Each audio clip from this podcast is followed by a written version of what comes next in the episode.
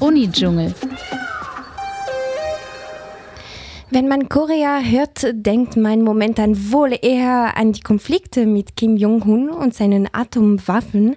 Wir wollen uns heute aber der anderen Seite widmen. Unsere Kotsch-FM-Reporterin Flo war im vergangenen Semester in Südkorea und stellt sich heute unseren Fragen im dritten Teil der Reihe Mein Auslandssemester.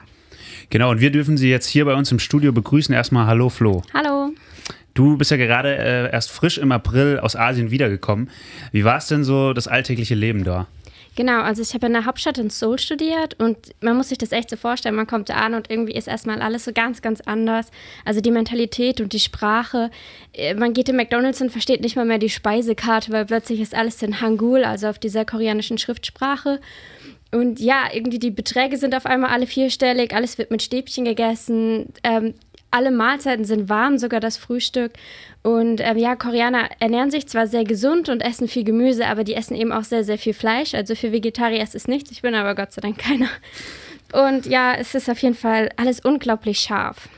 Und jetzt ist Korea ja nicht unbedingt das Land für äh, Auslandssemester schlechthin.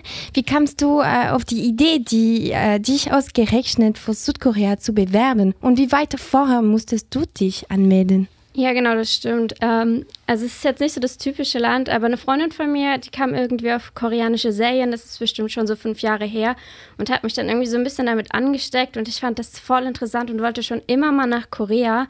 Und das wurde dann halt von, von meiner Uni aus ähm, angeboten. Und ich war dann damals bei diesem Beratungsgespräch und sie hat mich auch, also die Beraterin hat mich dann total motiviert und hat gesagt, so mach das unbedingt, das ist wirklich eine tolle Chance. Und äh, wir haben da sehr gutes Feedback von bekommen. Und ja, also ich war dann an der Iowa Women's University und es ist zwar eine Frauenuniversität, aber man kann auch als männlicher Austauschstudent auf jeden Fall hingehen. Und ähm, ja, also jede deutsche Uni hat halt quasi mehrere Partneruniversitäten, die man eben sich anschauen kann. Und das Gute ist halt, wenn man sich über seine eigene Uni bewirbt, dann übernehmen die halt später auch zum Beispiel die Studiengebühren, weil man könnte sich theoretisch auch auf eigene Faust bewerben und könnte auf eigene Faust eben sich eine Uni aussuchen, aber dann müsste man eben selber für diese Gebühren aufkommen und die sind schon relativ hoch. Und ähm, ja, fast jede Uni äh, in Korea nimmt eigentlich jeden, jeden Studiengang an. Das heißt, egal was man studiert, ob man Master- oder Bachelor-Student ist, man kann sich eigentlich da bewerben und eben an die Unis gehen.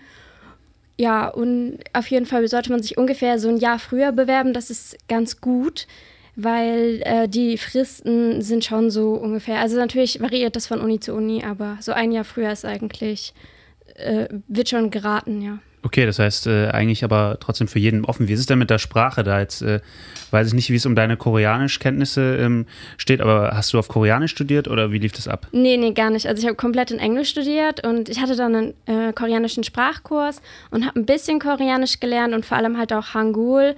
Und ich kann es auch lesen und schreiben, aber verstehen tue ich es halt noch nicht so ganz. Ja, aber so ein paar Wörter und Sätze sind auf jeden Fall schon hängen geblieben.